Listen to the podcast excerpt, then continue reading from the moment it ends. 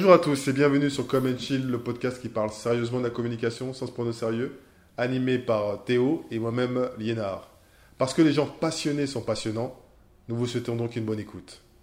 Bonjour à tous et bienvenue dans cette nouvelle saison de Come Chill.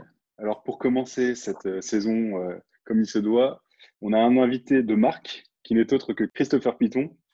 Il est pour les réseaux sociaux ce que la Joconde est à la peinture, c'est-à-dire qu'il a tout le temps le sourire et par les temps qui courent, c'est super agréable. Voilà, pour ah, l'anecdote, euh, nous, on est, on est encore confinés, donc du coup, on enregistre par Zoom, donc désolé pour la qualité euh, sonore. Donc voilà, Christopher, euh, c'est vrai que tu es toujours souriant mm. sur, sur, ton, sur tes photos de profil, sur ce que tu postes sur LinkedIn. Il y a toujours le smile et c'est vrai que bah, ça, ça, fait vraiment du bien. Donc déjà, merci d'avoir accepté notre invitation. Et bah, avec un grand plaisir. Et puis euh, surtout, merci à vous de me donner la parole aujourd'hui et de pouvoir échanger avec vous sur euh, différents sujets. Bah, c'est avec grand plaisir, surtout qu'on sait que tu es super sollicité en ce moment. Tu viens tout juste de sortir ton bouquin à la conquête de LinkedIn. Ouais. Donc, euh, on sait que c'est un petit peu la course dans ces moments-là. Donc, encore merci. Est-ce que tu peux te présenter pour les gens qui ne connaissent pas encore Christopher Piton?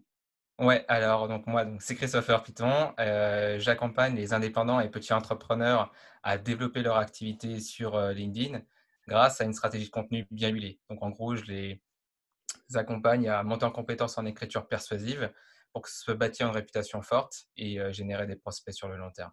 Voilà, en quelques mots. Alors, l'écriture persuasive, on va, on va, on va en parler. Alors, comme le disait Théo, euh, tu viens de sortir ton bouquin qui s'appelle À la conquête de LinkedIn. Alors, pour tout avouer, on, l'a acheté, on a commencé à le lire, on ne l'a pas fini parce qu'il est sorti il n'y a pas si longtemps que ça. Et il était déjà en rupture de stock. Donc, c'est compliqué de, mettre la main dessus, mais on y est, on y est arrivé. Euh, est-ce que tu peux nous en parler? Ouais, alors euh, en fait, à la conquête de LinkedIn, l'objectif, c'est vraiment d'accompagner le lecteur dans une aventure, de l'amener d'un point A à un point B, c'est-à-dire de la personne qui ne sait pas trop en gros utiliser LinkedIn ou qui a déjà un profil sur la plateforme mais euh, qui n'a pas les résultats escomptés, en gros de, de lui donner tous les outils, lui donner en fait tous les, tous les conseils pratiques et applicables pour qu'il puisse justement se bâtir une réputation, en tout cas devenir si possible la référence de son secteur sur LinkedIn, petit à petit, marche après marche, et ensuite générer des prospects sur le long terme. le bouquin, en fait, il est à l'antipode de, des techniques un petit peu hardcore, euh, on va dire, qui sont un petit peu racoleuses ou agressives, où justement je viens poser les fondamentaux qui, moi, sont à mon sens essentiels euh, sur LinkedIn, mais qui le sont aussi dans n'importe quelle activité, à mon sens, entrepreneuriale. Euh, et du coup, bah, tous les concepts, en fait, sont, vraiment regroupés sur, dans ce livre. Et, toi, Christopher, qui est quelqu'un, j'imagine, de, de, connecté, comment, comment ça t'est venu cette idée d'écrire un, un, livre justement sur le support papier? Ouais, ouais, c'est la question qu'on m'avait posée aussi dans un, une session de podcast et c'est vraiment très pertinent parce que euh, finalement on se dit, mais, en fait, tu, tu, vois, tu es connecté tous les jours sur, sur LinkedIn, tu es en train de faire des commentaires, euh, tu interagis avec les gens et là tu écris un truc sur un papier, un truc figé qui n'est pas dynamique. Et, du coup, en fait, l'idée c'est que euh, à la base, j'avais pas nécessairement l'objectif en fait d'écrire un livre depuis tout petit, ça me trotte dans la tête, j'aurais bien aimé laisser mon empreinte quelque part, écrire un livre, mais jamais sur quoi, je ne savais pas du tout sur quoi. Et c'est en fait euh, euh, à partir du moment où euh, j'ai été mis en relation avec une maison d'édition que là, je me suis rendu compte que le projet, en fait, commençait à devenir réel et que je me suis dit, mais en fait, gars, tu vas écrire un livre et euh, tu sais pas dans quoi tu t'embarques, tu sais pas le temps que ça va te prendre, tu as d'autres projets en cours, tu es en train de lancer ta chaîne YouTube, tu es en train d'accroître ton activité. Il va falloir que tu mettes ça en fait en, stand-by pour justement bah, faire de ce projet de livre-là ta priorité numéro une euh, parce que si euh, je écris mon livre un petit peu euh, par petits bouts comme ça et que je m'y mets vraiment pas à fond, j'aurai pas le résultat escompté et ça sera finalement un livre qui sera brouillon et qui sera pas à mon sens complet. Mmh. Et je voulais pas en fait livrer quelque chose qui soit qui soit on va dire torché rapidement et, et, finir par devenir euh, un auteur, mais un auteur de merde.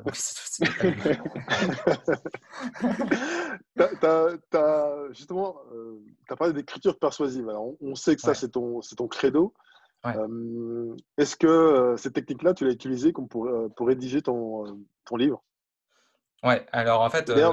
excuse-moi d'ailleurs, est-ce que tu peux nous expliquer déjà aussi qu'est-ce que l'écriture persuasive? Alors l'écriture persuasive, c'est tout simplement en gros les, techniques qu'on utilise dans le copywriting, donc l'art d'écrire pour, pour vendre ou pour se vendre. Et l'objectif, en fait, c'est vraiment d'utiliser ces, techniques-là d'écriture, pas pour persuader, manipuler les gens à vraiment acheter nos produits, mais en gros les aider à se persuader eux-mêmes que notre produit est la solution à leurs besoins et la réponse à leurs besoins. Et quand tu, quand écris ton livre, tu l'utilises, cette technique? Ouais, parce que je suis toujours persuadé que ton livre, ton livre c'est dont on a besoin. c'est ça. Donc en gros, j'ai toujours dans la tête en gros bah, mon avatar, c'est-à-dire bah, la personne à qui euh, je m'adresse, donc euh, qui est bien réel, qui est figé là dans ma tête. Et je me dis voilà, je me mets maintenant dans sa peau et je me dis est-ce que lorsque je lis ce livre-là, je connecte avec les mots? Est-ce que je connecte avec l'idée? Et est-ce que à la fin, j'ai envie justement de mettre en pratique les choses? Et c'est exactement pareil que sur l'écriture persuasive quand tu veux vendre, c'est que tu vas donner envie aux gens de passer à l'action et d'acheter ton produit. Mais là, à l'inverse, dans le livre, c'est que je vais donner envie aux gens de passer à l'action et de mettre en pratique les conseils pour qu'ils aient des résultats et que le livre, finalement, serve et ne soit pas juste un livre pour être un livre, mais soit un livre qui, justement, apporte des résultats. Et justement, là, tu parlais de, l'avatar que tu as en tête, du profil type, j'imagine, de, la cible en fait, à qui tu veux parler. J'imagine qu'elle a dû évoluer aussi avec le temps entre le, début de ta carrière et maintenant ton, statut euh, sur LinkedIn, mm. ton, ton, influence et encore plus avec la, sortie de ton livre. Est-ce que ça, ça, a évolué? Est-ce que tu maintenant tu arrives quand même à, catégoriser euh, ton, audience? Parce qu'elle doit être extrêmement large au final. Ouais, en fait, au, départ, si tu veux, euh, j'avais une cible qui était ultra large, c'est-à-dire que moi, je ciblais tous les gens qui voulaient développer leur activité sur LinkedIn. Euh, que ça, aille euh, du freelance qui vient de se lancer à l'entreprise TPE, à une agence de communication, à une grosse PME. en gros, j'avais vraiment pas une, idée précise. Et si, tu veux, en fait, je, je, testais plein de choses. Parce qu'à mon sens, se spécialiser trop vite, c'est peut-être pas nécessairement la bonne idée mais c'est de tester un maximum de choses pour se rendre compte en gros bah, ce qui nous plaît vraiment et est-ce que bah, on se dirige et on, se dirige vers la bonne voie Est-ce que notre offre est en adéquation avec finalement le marché et le besoin Et euh, de fil en aiguille, je me suis rendu compte qu'il y avait un petit creux, un petit fossé en fait euh, sur LinkedIn parce qu'il y avait beaucoup beaucoup de de, de coachs LinkedIn qui s'adressent surtout aux entreprises, d'autres qui s'adressent beaucoup à des, des, commerciaux et très peu qui s'adressaient en fait à des indépendants. Et je me suis dit, il y a peut-être justement quelque chose à faire euh, apporter mon expertise pour aider ces indépendants qui sont en cours de, en, train de lancer leur activité ou qui ont déjà une activité qui est plus ou moins stable et ils veulent justement bah, se démarquer un petit peu des, plateformes type Malte, Fiverr pour justement bah, développer leur image de marque et attirer des clients à eux et être payés au juste prix. Et c'est un petit peu dans cette démarche-là que petit à petit, j'ai remodelé un peu mon avatar pour finalement cibler ces typologies de clientèle-là euh, avec une offre qui est vraiment bien alignée et après, voilà, dans un futur proche, euh, l'idée, ça sera bah, d'élargir, mais en tout cas au moins de saturer déjà cette idée de marché-là et après l'élargir si besoin. C'est amusant euh, ce, que tu, ce que tu dis là parce que c'est. Euh, j'ai commencé à lire le livre, la preuve. Hmm. C'est que tout ce que tu viens de raconter là, que tu que tu t'appliques à, à, toi-même, en fait, c'est ce que tu racontes dans, le, dans, les, dans les, les, principes qu'il faut mettre en place quand on se lance sur, sur LinkedIn, en fait. Et. Hmm. Et, du coup, ça prend, ça, prend, ça prend sens en fait. Il ne s'agit pas juste de, théorie hmm. euh, comme, comme ça peut arriver souvent. Euh, et comme tu disais tout à l'heure, on, balance des, promesses euh, plus ou moins agressives. Et, mais en fait, voilà, toi, toi tu as éprouvé des choses et en fait, après, bah, tu les appliques au niveau de, bah, tes avatars. Et, ça, ça. et ça, prend, ça, prend, et ça prend sens en fait.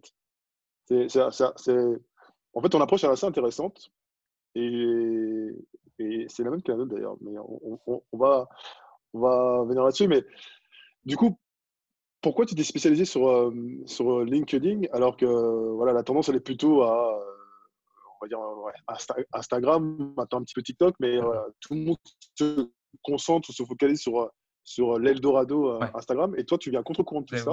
Euh, en allant, en allant euh, sur, sur, sur, LinkedIn. Ouais. Alors, tu as le gars qui lance sur LinkedIn et qu'en plus de ça, il fait un livre papier. en plus. Et qui va, se mettre sur, qui va se mettre sur YouTube. je suis le futur grand-père, tu vois, déjà à 30 ans. Mais ouais, en gros, ce que, ce que, ce que j'ai fait, c'est que quand je me suis lancé vraiment, on va dire, lorsque j'ai commencé à développer mon activité et à, la créer, c'était début 2019. Et la majorité des, de mes concurrents étaient positionnés sur Facebook. et ils faisaient beaucoup, beaucoup de publicité Facebook. Et c'est encore, encore le cas. ça, marche, ça marche très bien. Mais moi, je me suis dit, je démarre. Est-ce que je ne peux pas utiliser une plateforme sur laquelle je pourrais bah, prendre une longueur d'avance développer ma, ma, notoriété, développer une image de marque et finalement bah, attirer à moi des, prospects parce que les concurrents sont peu présents. Et c'est vrai que LinkedIn a été mis de côté parce que c'est une plateforme qui est, en tout cas, qui était assez impersonnelle, euh, une plateforme euh, avec des contenus plats, lisses et euh, trop promotionnels. Et on, sait qu'on y allait pour faire du business, mais ça rendait la plateforme assez intimidante, assez angoissante. Et on se disait, mais est-ce que sur LinkedIn, on peut vraiment s'éclater, faire du contenu et faire, du business grâce à du contenu? Parce que les gens y allaient surtout pour faire de la prospection. Et ce que j'ai remarqué, c'est que bah, tous les concurrents se lançaient sur Facebook, se lançaient sur Instagram, il n'y avait pas TikTok encore. Et je me suis dit, mais je prendre le risque, je vais tester LinkedIn, je vais mettre en place une stratégie de contenu et je vais voir ce que ça peut m'apporter. Je vais faire un tas de tests, un tas de tester des formats, tester des sujets, tester différentes approches, etc. etc. Puis ça m'a aidé aussi à, monter en, compétence en écriture, euh, à bien trouver ma voix, à, mettre en avant ma personnalité. Et finalement, peut-être je vais connecter avec des gens et, j'affinerai aussi au fur et à mesure mon, avatar. Et, ça, a fonctionné parce que finalement, j'ai trouvé euh, euh, ma voix sur LinkedIn. les gens ont connecté et finalement, j'ai réussi à, bien identifier ma cible sur cette plateforme et, et puis ça a marché. C'était en quelle année euh, ce, démarrage sur LinkedIn du coup? C'était il, y a quoi Il y a 5 ans? Euh, moi, quand j'ai vraiment démarré sur LinkedIn avec un challenge de créer une publication par jour pendant 90 jours, c'était le 2 janvier 2018. Je m'en souviens encore parce que je l'avais ah annoncé publiquement. ouais, ça m'a marqué. C'est récent. Finalement, c'est assez récent. Ouais, ouais, c'est assez récent. Ouais. Et puis, mon activité, elle a vraiment démarré euh, en janvier 2019 parce que euh, sur LinkedIn, j'y allais surtout pour créer du contenu, pour l'utiliser comme un terrain de jeu, pour m'amuser pendant, pendant une année, pour tester un petit peu. Et c'est là qu'au fur et à mesure, j'ai vu que je recevais des demandes, des gens qui voulaient savoir s'il y avait, j'avais des offres de service, j'avais des formations, etc. Et je leur disais que non, euh, voilà, j'étais là plus pour tester, pour m'entraîner, euh, pour développer mon, style d'écriture. Et, c'est vrai. Ouais. Après, après, ces deux ans de, de, création de contenu, et après même avoir écrit un bouquin, du coup, est-ce que tu n'as pas l'impression d'avoir euh, fait le tour ou euh, un peu tout raconté autour de, LinkedIn? Est-ce que tu arrives toujours à te renouveler euh, au quotidien? Ouais, alors déjà, ce qu'il faut savoir, c'est que je n'écris plus un contenu par jour. Donc, ça aide un peu plus déjà à, ne pas, entre guillemets, finir par se, lasser et surtout ben, lasser son audience avec du contenu qui peut être répétitif. Surtout si tu continues tout le temps à survoler des sujets chaque jour, chaque jour. Et, et voilà, c'est pas intéressant. Donc, Aujourd'hui, je fais qu'une publication quasi par semaine, euh, surtout un format carrousel, dans lequel en fait, je vais vraiment creuser un sujet et essayer de toujours connecter un sujet euh, nouveau que j'ai vu par exemple sur une actualité ou que j'ai vu ailleurs pour le connecter avec LinkedIn. Toujours réussir à faire ce pont-là en fait avec LinkedIn. Et, euh... Vas-y, vas-y, Théo, vas-y. J'ai juste une dernière question. après toi, après toi. Est-ce que tu es, est un homme de chiffres? Est-ce que tu vas euh, regarder euh, après ton post comment il réagit comment, Est-ce qu'il est, est, qu'il est euh, liké? Est-ce qu'il est beaucoup commenté? Est-ce que, est que tu suis tout ça de, près ou ça, te, ça n'influe pas ta, ta ligne éditoriale? Alors, ce qui va, alors c'est sûr que ça serait mentir de dire que je regarde pas, tu vois, ça, ça ferait un peu le mec qui, qui, qui, qui, il est sur LinkedIn. Non, non, moi les, les, les vanity metrics, ça m'intéresse pas. non, ça serait mentir. Non, non, forcément, je les regarde, mais euh, c'est pas ça qui va venir, en gros, euh, influencer mes prises de décision. Ce qui va influencer mes prises de décision, c'est est-ce que le contenu que j'ai publié, le sujet que j'ai publié, euh, d'une part, bah, fait de l'engagement, mais est-ce que derrière, ça convertit C'est-à-dire que, par exemple, lorsque je fais un carrousel, en moyenne, un carrousel, ça me fait convertir à peu près 50 à 100 personnes sur ma liste email. Donc, l'idée, c'est de se dire, est-ce que euh, le carrousel d'après ou le format que j'utilisais d'après, s'il ne fait que 10 inscrits email, bah, peut-être que finalement, ce n'était pas le bon sujet, ce n'était pas assez pertinent. Enfin, je prends du recul là-dessus et j'essaie de voir où j'ai pêché pour faire encore mieux la fois d'après. Ok. On, voit que ça commence d'initier les choses d'une certaine façon. Il y a de plus en plus de, de, gens qui prennent la parole régulièrement, qui se décrivent comme des. je ne sais pas si c'est décrivent comme ça, mais en tout cas, qui sont considérés comme des, comme des, comme des influenceurs. Mmh. C'est quoi la touch la... Il y a la Touch Qualitas et, et, la Christopher. la, la... C'est quoi la touch de Christopher Qu'est-ce que tu penses Parce que justement, tu parles de, de, différenciation, de singularité. Euh, il y avait ton fameux chapeau à, un moment. Euh, voilà. Qu'est-ce que tu apportes de différent par rapport euh, aux autres? Bah, En gros, si tu veux, moi, clairement, ce qui va me différencier, ça va être clairement ma vision. Pourquoi? Parce que les gens, quand ils vont sur LinkedIn, ils ont tout de suite le réflexe de vouloir prendre des raccourcis, de vouloir utiliser les dernières techniques à la mode, les derniers hacks pour, pour être visible. Chose qui fonctionne, qui peut être intéressant, mais uniquement si, à mon sens, ton contenu est pertinent. Parce que si tu sautes sur le dernier hack à la mode, que tu l'utilises et que tu, voilà, super, tu gagnes en visibilité, c'est bien. Mais si tu fais 100 likes sur un contenu qui était mauvais, bah, au lieu de gagner en réputation, tu es en train de la flinguer. Donc, c'est c'est là où il faut trouver le bon équilibre entre bah, être satisfait de, de son taux d'engagement, des likes, etc. Et de l'autre côté, à se dire, OK, est-ce que ça, ça me rapporte réellement quelque chose euh, en termes de business? Parce que euh, les likes, ça donne voilà, une idée de, gain de visibilité, mais ça ne fait pas tout.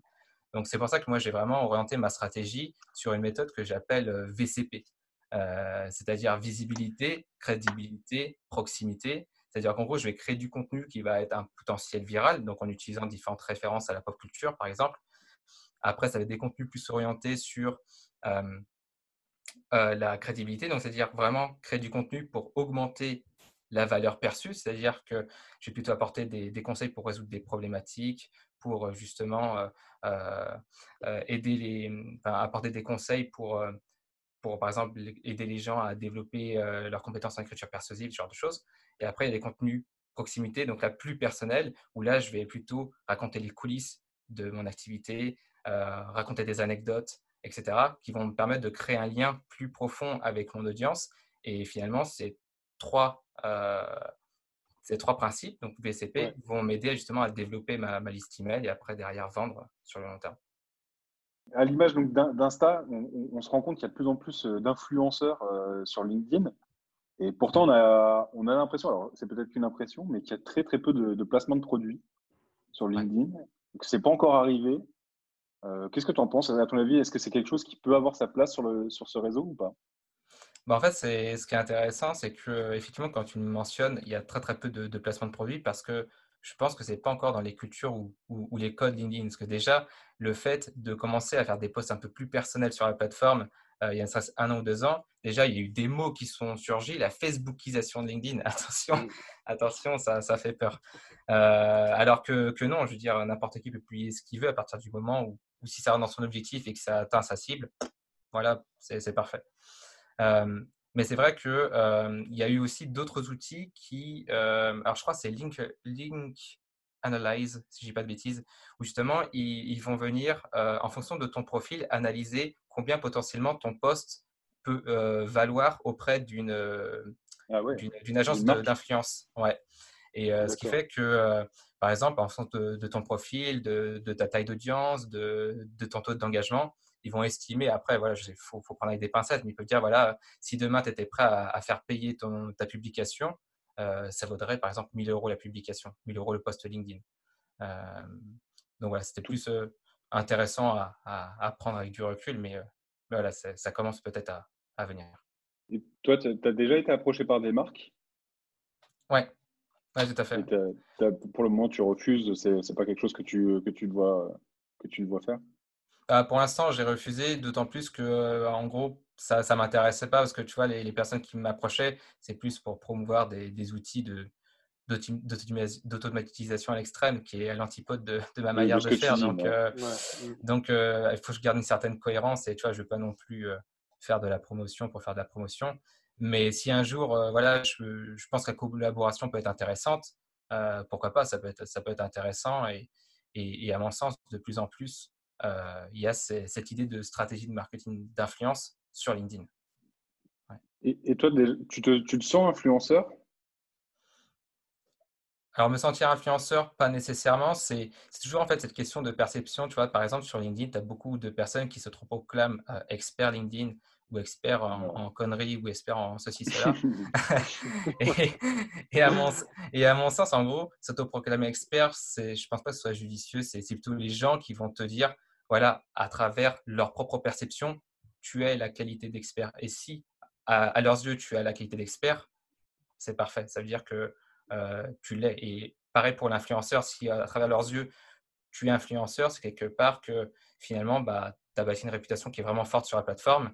Et en partie, bah, tu as, gagné, on va dire, déjà une sorte de première victoire qui est tu, es, tu, t'es imposé, tu as imposé ta, visibilité, ton style sur LinkedIn. Après, derrière, il faut que voilà, cette visibilité euh, puisse t'apporter aussi euh, du business et, et, un impact. Parce qu'avoir de la visibilité pour la visibilité, encore une fois, ça ne sert à pas grand-chose. Christopher, tu peux nous rappeler combien de personnes te suivent euh, sur LinkedIn? Euh, presque, euh, presque 25 000 personnes. Ouais, ouais quand même. Quoi. Et justement, on parle de l'évolution de, de, LinkedIn. avant le rachat de, de Microsoft, c'était considéré comme une CV Tech en fait. Tu cherchais un emploi, ben voilà, tu mettais ton CV sur, sur cette plateforme en, en, espérant être vu par, par des potentiels recruteurs. C'est vraiment la plateforme du, recrutement. Euh, aujourd'hui, c'est devenu, euh, tu l'as dit toi-même, euh, un Facebook pro, on va dire. On, on peut faire des stories, on peut faire de la publicité sur, sur, sur, les, sur, LinkedIn. comment tu vois LinkedIn dans, dans, en 2030 Comment tu vois l'évolution de LinkedIn? Très, très bonne question. Je ne sais pas où ça va partir, mais pour le moment, déjà, LinkedIn, ce qu'ils font, c'est de calquer euh, déjà ce que font euh, Facebook et les autres plateformes euh, avec un train de retard. typiquement, bah, comme tu l'as dit, les stories sont arrivées un peu plus tard, les vidéos sont arrivées un peu plus tard, le live sont arrivés un peu plus tard. Et encore aujourd'hui, les lives, ils sont limités qu'à certaines typologies de personnes. il faut, demander pour avoir l'accès au live. et pour moi, bah, d'ici 5-10 ans, ça, si, Facebook n'a pas fait, enfin, n'a pas fait, enfin, existe, existe encore, pour moi, LinkedIn va encore suivre encore suivre Facebook. Quoi. Tu penses que Facebook, euh, on va un petit peu dériver, mais c'est pas très grave. Tu t'imagines que Facebook puisse euh, s'arrêter un jour? Bah comme euh, tout, tout peut avoir une fin. Regarde MySpace, ça, ça, a très bien, ça a coulé. Vine. Alors ouais, Vine, ouais, ouais. Mais après, voilà, c'est Vine, ça donnait des idées. Et puis finalement, après, il y a eu du Snapchat, il y a eu du, du, du Insta, mais mais c'est vrai que bah, Facebook, même LinkedIn, du jour au lendemain, peut, peut tomber. Ça, ça, dépend ce qui va, ce qui va ressortir dans, dans les années à venir. Et du coup, tu ne crains pas une dérive de, de, LinkedIn comme on peut parler d'une dérive bah, Là, on, parle beaucoup de la dérive sur Twitter, qui est devenue une, mmh. une plateforme où on balance tout ce qu'on a envie de balancer. ouais. Est-ce que tu, tu, crains pas ce, ce, genre de dérive? Parce que moi, je suis quelques, quelques personnes aussi sur, sur, euh, sur LinkedIn. Euh, et, effectivement, il y a beaucoup de gens qui, qui, euh, qui, voient de manière assez négative ce côté Facebook, mmh, Facebook, Facebook, Facebook pro, en fait. Ouais. Bah, après, je peux, je peux comprendre la réticence de certaines personnes parce qu'ils se disent je vais sur LinkedIn, j'y vais dans, dans une posture professionnelle, j'y vais pour générer des clients. mais encore une fois, quand tu vas sur Facebook, sur Facebook tu ne vas pas avec la même intention euh, quand tu vas sur YouTube, tu vas pas avec la même intention. Et quand tu vas sur LinkedIn, tu vas pas avec la même intention. Moi, typiquement, quand je vais sur Facebook, c'est plus pour me détendre, pour me divertir.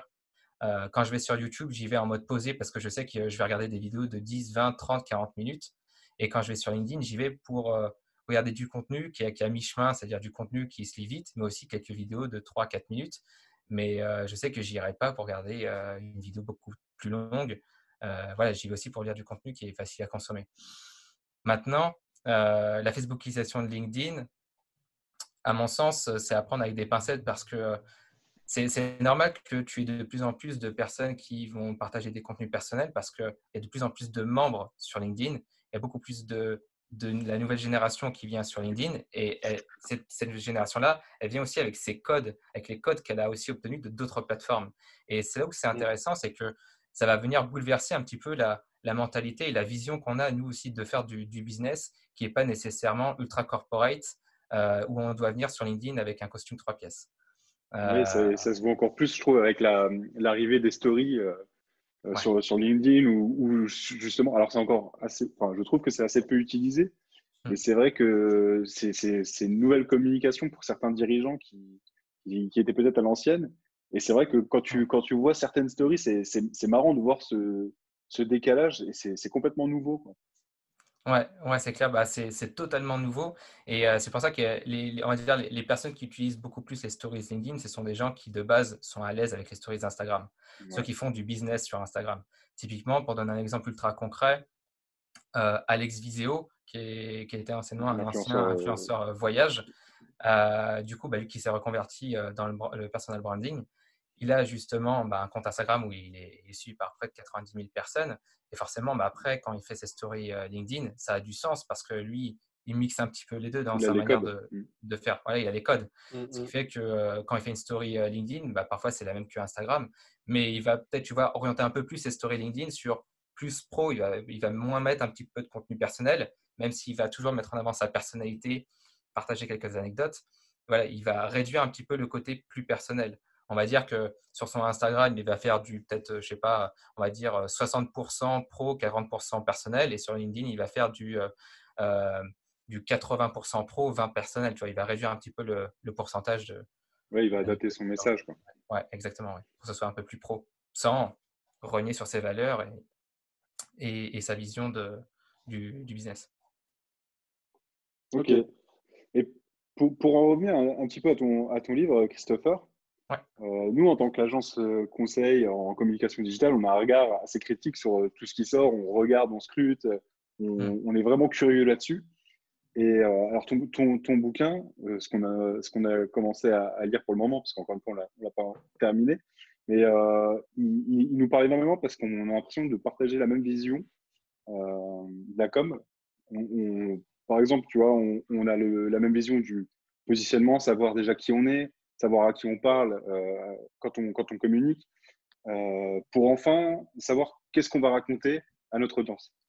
Et euh, donc, ton livre, il s'appelle À la conquête de LinkedIn. Et nous, on se disait, en fait, il aurait très bien pu s'appeler À la conquête de son image de marque plus globalement, finalement. Parce que c'est vraiment ce, ce principe-là que, que, tu reprends, mais avec l'outil LinkedIn Exactement, bah là, tu as vraiment compris toutes les sens et c'est ce que je voulais que les gens remarquent. Euh, et tu vas justement ce que tu es en train de dire là, quand tu liras la conclusion, tu, comprendras par rapport à ce qu'on vient juste de se dire là. Et, euh, et, justement, en fait, l'idée, c'est de se dire tout ce que euh, j'enseigne en fait dans le livre a son utilité quand tu développes ton image de marque sur, on va dire, pas n'importe quelle plateforme, mais sur une autre plateforme, sur un autre univers. Oui, c'est logique en fait. Voilà, voilà, tous les concepts en fait sont, sont, liés et, servent justement à se développer une image de marque. Tout à fait. Ah, mais tu parlais des fondamentaux justement tout à l'heure. Euh, mmh. C'est vrai que, comme disait Théo, c'est vraiment notre approche. C'est pour ça que c'est hyper intéressant de, de l'avoir euh, de, de, de, voir, de l'avoir à l'écrit, entre guillemets. C'est voilà, de, partir de ce qu'on est. Euh, mmh. déjà commencer par ça, quoi, de, voir que, quelles sont nos valeurs, notre ADN, notre histoire, pour essayer ensuite de mettre ça en, en alignement par rapport à, à la cible qui est, la nôtre la, trouve, la trouver parce que la façon dont on est, on va pouvoir toucher euh, plus facilement tel ou tel, tel ou tel persona euh, ou, cible. Et, donc, quand on a trouvé euh, ce lien, on sait, on sait ce qu'on peut raconter. Parce que, de toute façon, ce qu'on va raconter, on, sait que ça va toucher les personnes qui sont face à nous plus, plus facilement. Et, c'est vrai que nous, dans notre approche, quand on explique ça, souvent on a des, des, prospects, des clients qui viennent, qui viennent nous voir et on, euh, je, voilà, j'ai besoin de faire un site internet, voilà, je vois mmh. sur tel, tel réseau social, etc., Et nous, on est toujours dans cette, cette idée-là de leur dire, mais avant de parler d'outils, de, euh, parlons de vous, quoi. racontez-nous qui vous êtes. Et puis, euh, à partir de là, ouais, on va pouvoir savoir justement, d'ailleurs, est-ce que bah, tel réseau social est fait pour vous? Peut-être qu'il n'est pas fait pour vous, c'est peut-être pas là que vous allez pouvoir vous mieux vous raconter. Et si c'est celui-là, comment vous allez pouvoir vous raconter pour, pour avoir ce que tu, définis-toi euh, euh, la singularité. Ouais, c'est ça. Et, ouais, voilà. Et c'est vrai que moi, en, commençant à lire ton, ton livre, j'étais assez impressionné en fait par euh, cette maturité en fait qui, qui se dégage de, de, ton, écriture. Et parce que rappelons-le, je crois que tu as 30 ans, je crois. Hein. Ouais, 30, 31. Ouais, comme, comme, Théo. C'est pareil. non, non, mais moi, je le côtoie tous les jours, Théo, je, je dis tous les jours, ouais, franchement, tu es, super mature. Et, euh, et, quand je vois, quand je lis ton bouquin, je dis, voilà, vous êtes des trentenaires, des jeunes trentenaires, et il y a cette maturité qui se dégage euh, de vos propos. Et il faut le rappeler, tu as commencé à donner des cours à, à 23 ans. Ouais, c'est ça. À l'université. Euh, après, tu, là, tu, tu, tu, formes, tu conseilles des, des chefs d'entreprise qui sont souvent beaucoup plus âgés que toi. Ouais, euh, là, tu lis un bouquin. tu, tu, tu, tu, mets à écrire un, tu, as, tu as écrit un bouquin. Et euh, en fait, j'étais en train de me demander, mais qu'est-ce qui t'anime quoi? Comme dirait Dan Noël, c'est quoi ton why? Qu'est-ce qui te fait te lever tous les matins? Euh, Tu disais tout à l'heure, et puis je vais te laisser parler parce que c'est important, mais tu disais tout à l'heure, j'ai toujours voulu écrire un bouquin, laisser une trace. Ouais. Donc là, c'est à travers LinkedIn, mais voilà, quand, quand on t'écoute, on se dit en fait, ok, là c'est sur LinkedIn, mais c'est quelque chose qui était en toi, qui, qui, a toujours été en toi. Mmh. Et euh, voilà, qu'est-ce qui t'anime en fait? Ouais. Alors en fait, ça va, ça va paraître un petit peu, un petit peu bateau ce que je vais te dire, mais, mais c'est vraiment sincère. C'est que ce qui m'anime, c'est vraiment l'envie de transmettre, euh, l'envie d'avoir un impact chez les gens. C'est-à-dire que quand, quand, quand j'ai voulu écrire ce livre-là, je n'ai pas voulu l'écrire pour que ce soit juste un tutoriel et, et se dire, bah voilà, euh, je vais faire un livre, ça va potentiellement bien se vendre et puis euh, ça me fera de l'argent. Euh, moi, ce n'est pas ce que, ce que j'ai voulu faire. Ce que j'ai voulu faire, c'est que ce livre-là perdure dans le temps et euh, bah, il perdurera jusqu'à temps que LinkedIn existe. Parce qu'après, bon, bah, si LinkedIn n'existe plus, mon livre fera juste que je le retransforme et que je l'appelle à la conquête d'autre chose. Mais, euh, mais sinon, ouais, ouais, voilà, c'est ça, exactement. Je vais garder ça en tête, hein, c'est une bonne idée. C'est une bonne idée. Je, je, je, vous aurez une com du coup sur, sur le oh, on fait ça gratuit, on fait ça pour plaisir. Nous aussi. Mais euh, voilà, c'est vraiment d'avoir un impact auprès des, des, des, lecteurs et vraiment, une fois qu'ils ont lu ce livre-là, d'une part, qu'ils puissent mettre en pratique et que ça les aide dans leur activité, mais que ça puisse aussi plus ou moins les transformer en fait par rapport à leur état d'esprit. Euh, parce que euh, la plupart des gens, comme je disais, vont sur LinkedIn avec l'idée de faire de l'argent vite, rapidement, et que ça va être facile.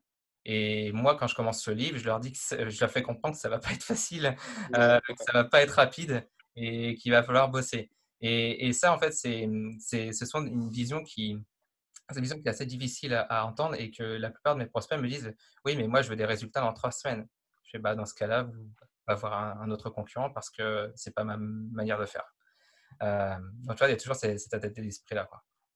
C'est intéressant ce que tu de dire parce que la semaine dernière, on, on, on faisait une formation avec Théo à, à des experts comptables pour euh, chez KPMG, pour pas citer la marque. C'est des placements de produits, je sais. Et, euh, mais, et, euh, on les a posé la même... par ouais, ouais c'est ça. On les a posé la même question à, à un moment. Euh, la formation a porté sur la nécessité d'avoir un site web euh, aujourd'hui, c'est en 2020. Et on nous a posé la même question. Euh, est-ce que, euh, voilà, s'ils ont des clients qui viennent, qui leur demandent, parce que tout le monde est dans l'urgence aujourd'hui par rapport à la crise sanitaire, s'ils ont ouais. des clients qui leur demandent combien coûte un site, est-ce qu'il peut être fait en, en, en une semaine? On, on, avait ces mêmes réponses en, mm -hmm. en, disant oui, il y a des gens qui sont capables de vous faire un site en une semaine, mais ce n'est pas notre approche parce ouais. que pour nous, il faut, voilà, faut, faut, faut mettre en place euh, des basiques, les fondamentaux, pour que ce, ce site-là puisse euh, vous apporter quelque chose de, sur, sur, la durée. Mmh. Et pas dans. On comprend le, le degré d'urgence, hein, on est des chefs d'entreprise, ouais. euh, on comprend qu'il y a un degré d'urgence. Mais notre, notre, approche, malgré cela, c'est de continuer à dire qu'il faut prendre le temps de, de, bien penser, de bien réfléchir et pour bien créer derrière. Mmh. Et c'est pour ça, encore une fois, voilà, on, on se retrouve beaucoup dans, dans, dans, ce que tu racontes euh, dans ton livre. Ouais, parfait. Bah, e, exactement, je rejoins tes, tes propos parce qu'il y a beaucoup de personnes qui, justement, qui ont cette urgence-là, c'est de dire bah, il faut que j'ai les choses vite. Sauf qu'après, ils vont avoir les choses vite, ils vont devoir refaire les choses deux, une deuxième fois vite, une troisième fois vite. Et au final, tu te rends compte qu'ils auront dépensé quatre fois plus cher qu'au lieu d'avoir juste posé les fondamentaux et d'avoir fait les choses ça. bien dès le départ. Et sauf que ça, ils s'en rendent compte, mais il est trop tard. Puis après, ils viennent te voir malheureusement pour te dire bah, maintenant, j'aimerais bien faire les choses proprement, mais j'ai plus de budget. J'ai déjà cramé. Donc, euh, bon, après, c'est. C'est encore un autre débat, mais, euh, mm. mais voilà. Après, en, en, gros, ce que, ce que je veux, c'est vraiment, on va dire, sensibiliser les gens et plus ou moins éveiller les consciences et se dire que bah, peu importe que tu sois sur, sur Insta, sur TikTok, sur LinkedIn, sur du blog, sur du YouTube, si tu veux vraiment euh, avoir des résultats sur le long terme, bah, il faut poser les fondamentaux. Et justement, en, parlant de, temps, Christopher, euh, on se demandait euh, quelle, était la place de la, création de contenu euh, en termes de, planning pour toi, parce que quand on voit ton, hmm. travail, nous, on, est, on est de l'autre côté du décor, donc on sait un petit peu comment ça se passe. On sait le temps que ça peut demander de, s'occuper des réseaux sociaux, le temps que ça, ça prend juste de les penser sans même parler de la mise en page, etc. Comment toi, tu t'organises pour créer tes carousels? Parce que je, prends l'exemple de tes carousels parce que c'est c'est ce qui vient tout de suite quand on, pense à toi. Euh, comment tu t'organises en, termes de planning euh, pour gérer tout ça? Ouais, alors généralement, ce que je fais, c'est que moi, je travaille soit à la semaine, euh, enfin, pour moi, c'est plutôt à la semaine, et après, ça dépend des mois, mais parfois, je travaille au mois au mois. C'est-à-dire que typiquement, là, si, si on, est, on est samedi ou dimanche, je me dis, bah voilà, il va falloir que mes contenus pour la semaine prochaine soient prêts. Donc, ce que je fais, c'est qu'en gros, je vais travailler mes contenus soit euh, la semaine qui précède, c'est-à-dire je vais anticiper d'une semaine pour mes contenus de la semaine qui suit. Euh, soit euh, j'ai envie de travailler plutôt en lot et d'avoir mes, on va dire mes quatre carousels pour le mois de préparer, auquel cas je les prépare le mois qui précède. bon, ça, je l'ai testé et travailler en lot, finalement, ça ne me convient pas. Donc, je préfère travailler à la semaine. Et ça me permet, d'une part, bah, de ne pas oublier de, publier, de garder cette régularité et de ne pas mettre une pression psychologique, de me dire mince, demain, il faut que j'ai un carrousel qui soit prêt parce que je sais que c'est mort. Euh, un carrousel pour le faire, ça va demander plusieurs heures, ça sera jamais nickel. Et surtout, j'ai pas envie de publier un carrousel qui soit juste moyen. J'ai envie vraiment de rester sur ma ligne éditoriale qui est de me démarquer de ce que les autres personnes font en termes de carrousel pour justement bah, garder euh, euh, ce niveau de visibilité, de qualité qui définit mon image de marque puis j'imagine que ça te permet aussi d'avoir euh, un temps de recul et de revenir. Euh, j'imagine que tu, tu dois l'avoir toujours en tête un petit peu ton carousel et puis mm. te dire tiens, je pourrais rajouter cette petite référence ou, euh, mm. et, venir peaufiner. C'est ça aussi, je trouve, l'intérêt dans le, dans le fait de penser tes, tes posts bien en amont. Ouais. Bah, déjà t'offrir une relecture et puis de venir rajouter des petits trucs. Alors que si tu postes dans l'immédiat, tu te le dis après coup et tu dis ah c'est trop ah, tard. Mince. Ouais, ouais. c'est ça. Bah, en, gros, j'ai mon calendrier éditorial qui est prêt, c'est-à-dire je sais euh, ce que je vais publier, enfin ce que je vais écrire et publier dans les deux prochains, deux trois prochains mois, mais ils sont pas déjà rédigés. C'est juste que ça va me permettre de savoir quel sujet je vais aborder, de laisser incuber les idées, de laisser maturer. Et comme tu le dis, euh, plus la date va se rapprocher, plus je vais réussir à, connecter des idées Et, ouais, et concrétiser le truc. Ouais, ouais tout à fait. Et, et, du coup, euh, c'est vrai que comme disait Théo, toi, ta marque de fabrique, c'est les Euh, alors qu'on est dans l'ère de, la vidéo. Euh, donc pourquoi, pourquoi les carousels alors? Ouais, alors, il, y a il va y avoir une réponse qui est, qui est très simple, qui n'est pas, pour le coup, qui n'est pas du tout stratégique enfin, à, l'origine. C'est que euh, quand j'ai été contacté pour ce projet de livre-là, à l'époque, en, début d'année 2020, j'avais un rythme de trois publications par semaine. Et là, je me suis dit, maintenant, je vais écrire un bouquin, je vais avoir moins d'énergie créative, moins de temps à allouer à LinkedIn, parce que crédit, faire trois publications par semaine, dit bah, créer trois publications, mais il y a aussi animer trois publications par semaine. C'est pas le tout de publier, il faut aussi derrière bah, répondre aux commentaires, euh, répondre aux demandes de connexion qui viennent suite à ces, contenus-là, etc., etc. Donc euh, tout s'accumuler, ça, demande euh, un certain temps et une certaine énergie. Donc je me suis dit quel format je pourrais utiliser qui me consomme moins de temps et que je pourrais faire qu'une fois par semaine, mais qui me rapporterait autant de résultats? Donc là, c'était un petit peu un, risque à prendre parce que euh, j'avais déjà fait le format vidéo, mais je sais le temps que ça prend et que ça m'aurait pris trop de temps. Euh, et surtout, j'aurais une tête de déterré tellement je serais fatigué, donc c'était pas la peine. Euh, faire des posts textuels, c'est intéressant, mais ça me rapporterait pas autant de, de, de, d'inscrits sur ma liste email parce que le taux de conversion serait pas le même. Et puis, j'ai vu qu'il y avait le format carousel qui commençait à arriver et qui était surtout très, très popularisé par Gary Vaynerchuk. Euh, et qu'il utilisait vraiment euh, comme sur Instagram. Et moi, je me suis dit, bah, comment je pourrais utiliser les codes d'Instagram, mais pour les adapter à LinkedIn et pour encore plus ancrer mon univers graphique et ma marque personnelle. Et c'est là que j'ai réfléchi à, à, faire un carrousel d'une dizaine de slides. Euh, et, puis, j'ai remarqué qu'en faisant ce premier test-là, ça avait bien marché. La publication, elle avait, elle avait dépassé les 40 000 vues, alors qu'habituellement, j'avais des posts à 10 000 vues. Euh, ça m'avait fait 6 ans d'interaction et surtout, ça m'avait apporté 100 abonnés email. me suis dit, mais waouh, c'est génial, je, vais peut-être réitérer ça et je vais peut-être le garder en le faisant qu'une seule fois par semaine si ça m'apporte autant de visibilité. Et c'est ce que j'ai fait semaine après semaine en peaufinant bah, les carousels, en, le travaillant, en, creusant des sujets et, en, mettant de plus en plus de slides pour arriver à, on va dire, un format d'une vingtaine de slides. Et, puis, bah, ça, ça a continué à fonctionner et puis ça fonctionne encore. Et alors, tu, tu nous disais, euh, la finalité de, tes carousels, c'est de récupérer mmh. l'adresse email de, de, tes potentiels prospects finalement. Euh, à, à, quelle fréquence tu leur écris après? C'est une newsletter euh, mensuelle C'est hebdomadaire? Ouais, alors c'est là où je suis le moins bon élève. C'est-à-dire que autant sur LinkedIn, je vais avoir une régularité qui va être millimétrée et, et, je vais vraiment respecter ma, ligne éditoriale. Autant sur, euh, sur la liste email, là, par contre, je suis un petit peu moins quand même euh, bon élève, mais j'essaie de garder une fréquence de un email tous les 15 jours. Euh, surtout bah, pendant l'écriture du livre, encore une fois, parce que je ne pouvais pas être multitâche. Et il fallait vraiment que je me concentre sur le bouquin, mais il fallait que je continue à garder un lien avec bah, les abonnés email. Et puis surtout qu'après, si je veux parler de mon livre, il ne faut pas que j'arrive comme ça, comme un cheveu sur la soupe pour dire coucou, c'est moi, je viens d'écrire un livre parce que justement, je voulais impliquer les gens dans cette aventure-là. Et en gros, ce que j'ai fait, c'est que j'ai utilisé la liste email pour partager les coulisses de l'écriture de mon livre. Ça permettait de documenter ce que je faisais et d'apporter de la valeur en plus aux gens qui me suivent par, par email, parce que les, les, gens qui sont sur LinkedIn, en fait, n'avaient pas ces infos-là. Donc, en gros, c'était de l'exclusivité. Ok.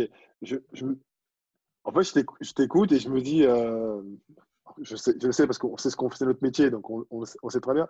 Mais euh, voilà, tu, tu, tu, formes, tu conseilles des, euh, des dirigeants d'entreprises, des indépendants. Et quand on, on voit la qualité que tu apportes et le soin que tu apportes à tes postes, la réflexion qu'il y a autour, et qui est aussi bien dans les mots que, dans, que graphiquement. Est-ce que c'est pas un peu compliqué en fait de se lancer euh, sur LinkedIn quand on est-ce qu'on n'a pas besoin en fait réellement d'être accompagné par, par, un professionnel, des gens comme, comme toi ou, ou par une agence?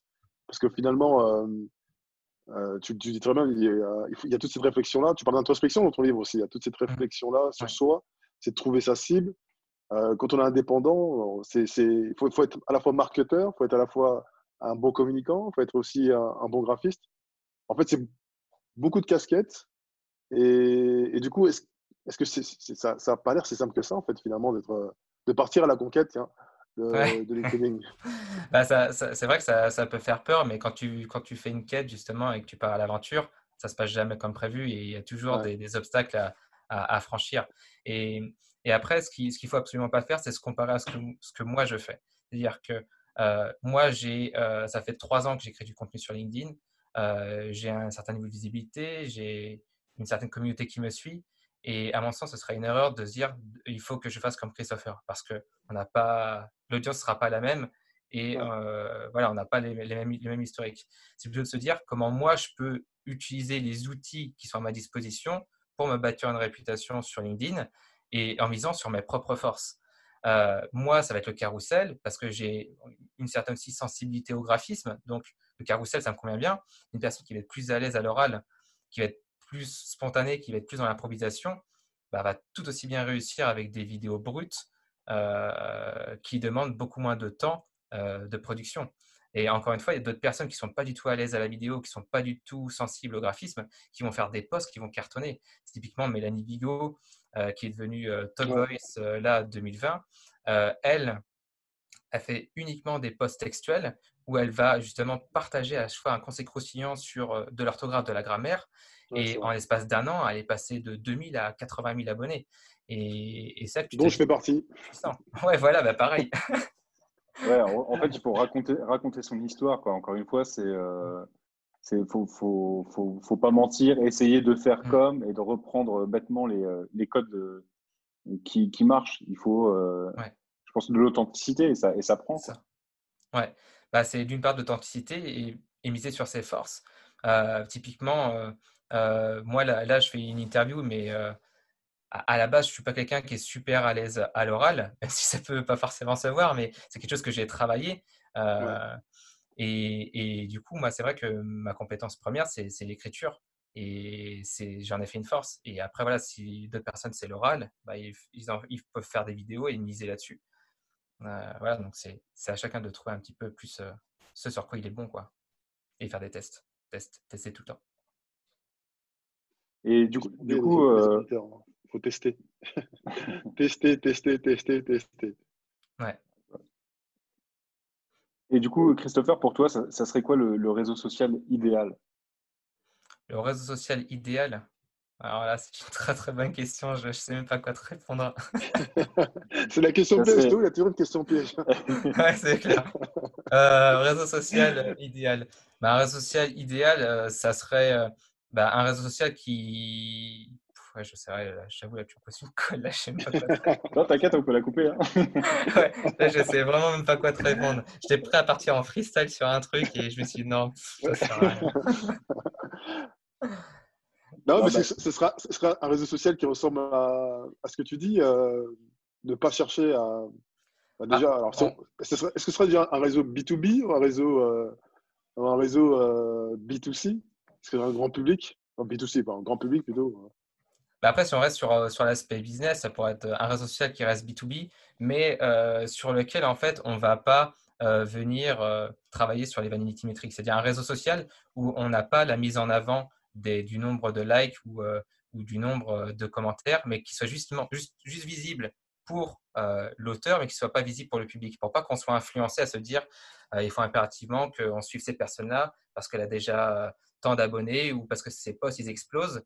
Et, malheureusement, c'est aussi l'envers du décor parce que les algorithmes vont favoriser aussi ces postes-là qui justement drainent du trafic et même favoriser des publications qui utilisent des, techniques pour contourner les algorithmes. Et, parfois, en fait, on ne va pas venir récompenser euh, vraiment du contenu très, très, très, très fort, très, puissant, qui apporte beaucoup, beaucoup de valeur. Et c'est ça qui est un petit peu, un petit peu dommage. Euh, voilà. Donc, ça pourrait être un réseau social voilà, qui ne met pas en avant les vanity metrics. Alors c'est vrai, c'est une tradition à la fin des Comment Chill et on la reprend euh, pour, pour, pour la saison 2. Euh, on demande toujours à nos invités s'ils ont une publicité qui les a marqués. ça peut être une publicité télé, une publicité sur Internet, peu, peu importe euh, l'outil pour le coup, euh, qui, qui t'a plu et qui te vient tout de suite en tête quand on te dit donne-moi une pub. Donne-moi une pub. Alors, enfin, je vais te donner la pub directe qui vient. C'est c'est avec le, la, pâte, la pâte tartinée avec le, chocolat, et, avec, alors je crois que c'est Mont Blanc. Mont Blanc. Non, Choco Suisse, les Chocos Suisses. Les Chocos Suisses. ok. J'ai tout de suite en fait l'image du, du, petit garçon euh, dit, mais non, c'est pas moi qui ai mangé. Euh... Ah, je sais plus c'est quoi ah. la phrase. Ah ouais, euh... Maurice. Maurice. Oui, Maurice. Maurice. C'est Maurice, il a bouffé tous les chocos suisses. Voilà, c'est. Tu pousses le bouche, poisson rouge ouais, loin, ouais, c'est ça, ouais. Exactement. C'est incroyable comme elle a marqué cette, euh, cette C'est incroyable. J'ai celle-là et. C'est amusant que tu dis ça parce que j'ai aperçu, je crois que c'est une vidéo brute euh, au Combini, je sais plus, euh, et ils interviewaient donc euh, ce fameux petit garçon qui a bien grandi aujourd'hui et il racontait un peu qu'est-ce que ça avait changé dans sa vie de, tous les jours, son quotidien, et il expliquait ça m'a fait rigoler parce qu'en en fait, il y avait beaucoup de Maurice qui lui en voulaient. ah ouais, j'imagine, ouais. Ah bah la blague à chaque fois dans les, dans ouais, les voilà, c'est ça. Voilà. Et, et, à, la fin, à la fin, alors, c'est pas lui, lui, il était juste un gamin euh, qui, qui, jouait un rôle, entre guillemets. Et, euh, à, la fin, à la fin de l'interview, il dit euh, ouais, Je, m'excuse auprès de tous les Maurice à qui j'ai gâché, gâché la vie. Il y a ça, il y a un autre truc aussi qui disait qu'il déteste en fait les mousses au chocolat. Parce que pendant la pub, il a dû en, en, bouffer oh. genre 400, quoi, comme ça. Et depuis, depuis, il ne supporte plus de manger de, chocolat. Mais c'est vrai que cette pub-là, elle a vraiment marqué euh, toute une génération. Bah, elle est rentrée dans les expressions. Hein. Ouais, ouais. c'est surtout ça. Ouais. c'est ça. C'est du ancrage. Bon, ben voilà, c'était la dernière question, C'était pas une question piège, c'est tout bon. c'est parfait, nickel. En tout cas, merci, merci à toi. Euh, on te fait une promesse, on va tous lire euh, ton livre. Et on, va le recommander. voilà. Avec plaisir. Pour, pour, en parler. Et ouais, comme dit Théo, on va le recommander. Mais en tout cas, merci euh, beaucoup d'avoir pris euh, ce temps pour nous, pour nos auditeurs, d'avoir partagé un peu euh, ta vision de ton, de ton métier. Et ouais, c'était très, très, très intéressant. Bah, merci à toi, Lina, et merci à toi, Théo, pour, pour cette interview et cet échange. J'ai passé un bon moment. Avec grand plaisir. Et puis oui, pour nos auditeurs, n'hésitez pas à aller voir ce que fait Christopher sur, sur LinkedIn. Donc c'est Christopher Python. c'est super intéressant. Merci encore Christopher. merci à vous et puis très très belle fin de journée. Merci beaucoup. Salut.